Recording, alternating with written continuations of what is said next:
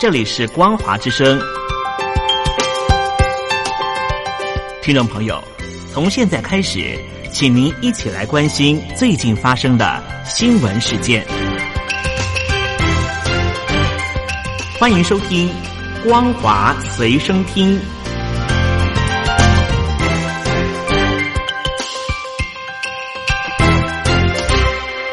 众朋友好，欢迎收听光华随身听，我是黄轩。今天是中华民国一百零九年四月二十号，星期一，带大家来关心重要的焦点新闻。根据路媒报道，疫情上报第一人，湖北省中西医结合医院的内科主任张继先，近日受访曝光。最初一批七名病患去年十二月二十七号的会诊记录，都是华南海鲜批发市场的商家，而且全部出现发烧、肺部感染等病症。经过院长以及多名医生会诊，研判传染性不低。张继先说，当初他觉得可能是传染病，但没想到传染性这么强，流行范围这么广，病情这么严重。张继先二月份因为通报疫情，记大功奖励，但是被问到是否应该更早告知大家可能人传人时，他则认为应该保持科学谨慎的态度，在未有结论前都不应对外公开。根据张继先展示七份会诊记录，其中四病例的症状最严重，是华南海鲜市场卖冻品的商户，而且是群聚发病，病症包括发烧、双肺呼吸声粗、左下肺有杂音、肺部 CT 显示双肺多发感染性病变。而且呈现磨砂玻璃状，对甲型、乙型流感抗体及呼吸道五项病原学检查呈现阴性。根据报道，当时有十个部门参与会诊诊治的过程中，发现病人呈现与其他病毒性的肺炎完全不同的情况。但会诊记录后的总结写着：继续积极治疗、对症处理，并建议在报区疾控部门基础上继续报武汉市、湖北省疾控部门组织专家会诊。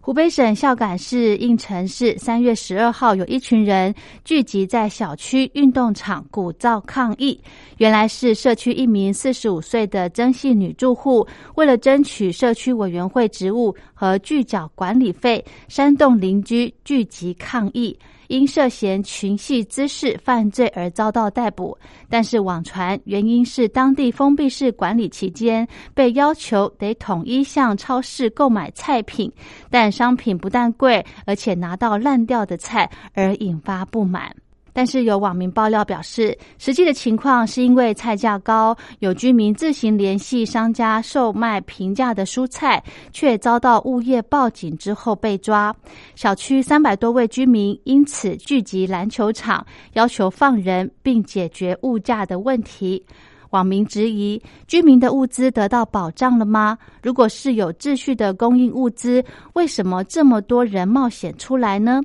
从现场的照片来看，当日聚集的居民远不及只有一百人，直指官方对人数造假。中国大陆官方智库中国社科院全球宏观经济史研究室的主任张斌等人撰文指出，截至三月底，仍有七千万到八千万人尚未复工，其中七成以上是农民工，人数大约在五千万左右，约占农民工总数的百分之十七。大陆农民工大概二点九亿人，主要是分布在制造业、建筑业。住宿、餐饮、批发、零售以及居民服务和其他服务业是最缺乏保障，也是最容易失业的行业。文章也说，如果大陆今年经济成长率在疫情影响下大幅的下滑，大学生就业主力的服务业部门新增工作机会也会大幅下降，减缓疫情对大陆经济负面的影响。重点在纾困与保就业。才能够避免经济陷入需求疲弱与供给收缩间的恶性循环，并建议大陆各地保民生、促消费的纾困措施应该尽量使用现金补贴。经过湖北省疾控中心组织专家评估，截至十七号，湖北全省的低风险县市七十六个，其中没有中高风险的县市。武汉市十三个城区中都是低风险区，无中高风险区。这是湖北从三月初开始发布全省市县。疫情风险等级评估以来，首次出现中高风险市县数的数量皆为零。大陆官方对外宣称，疫情已经受到控制。不仅武汉市全区被评估为低风险地区，武汉海鲜市场虽还被蓝色隔板围着，但一街之隔的商店街已经有店铺恢复营业，只是街道人流车流仍比过去少了好几成。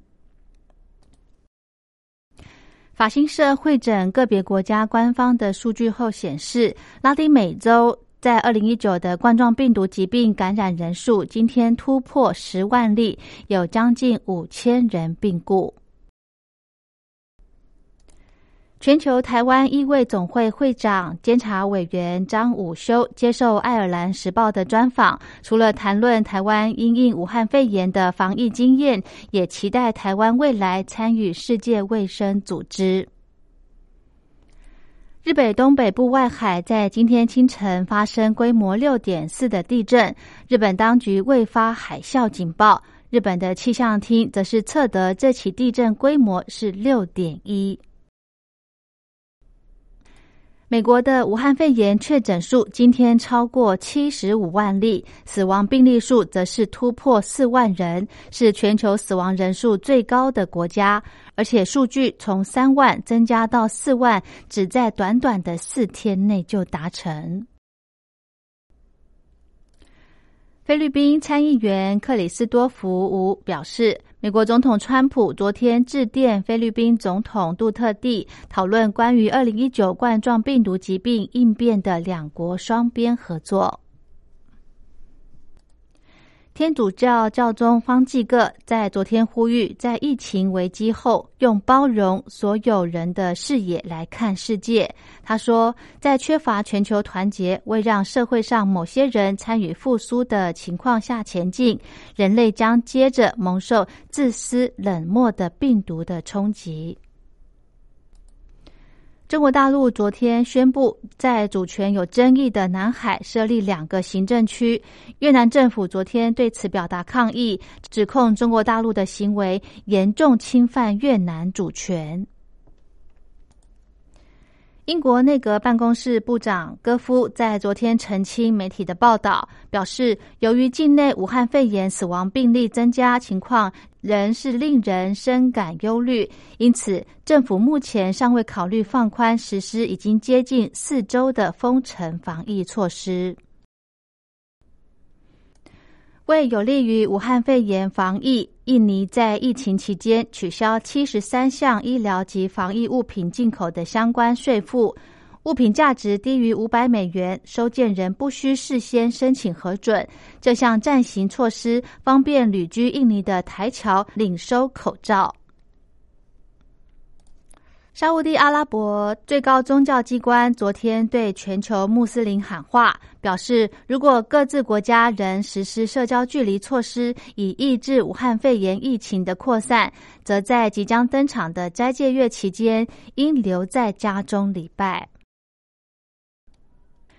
东京都二零一九冠状病毒疾病疫情未见趋缓，十九号的单日新增一百零七例，累计总病例数已经突破了三千例。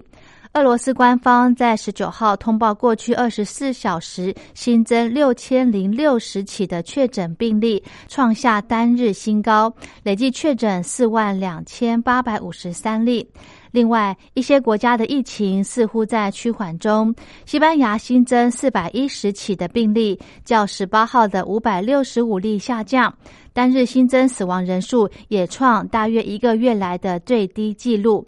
韩国通报新增八起的武汉肺炎确诊病例，是近两个月来的最低。好的，以上就是今天的光华随身听，感谢您的收听，我们下次再会。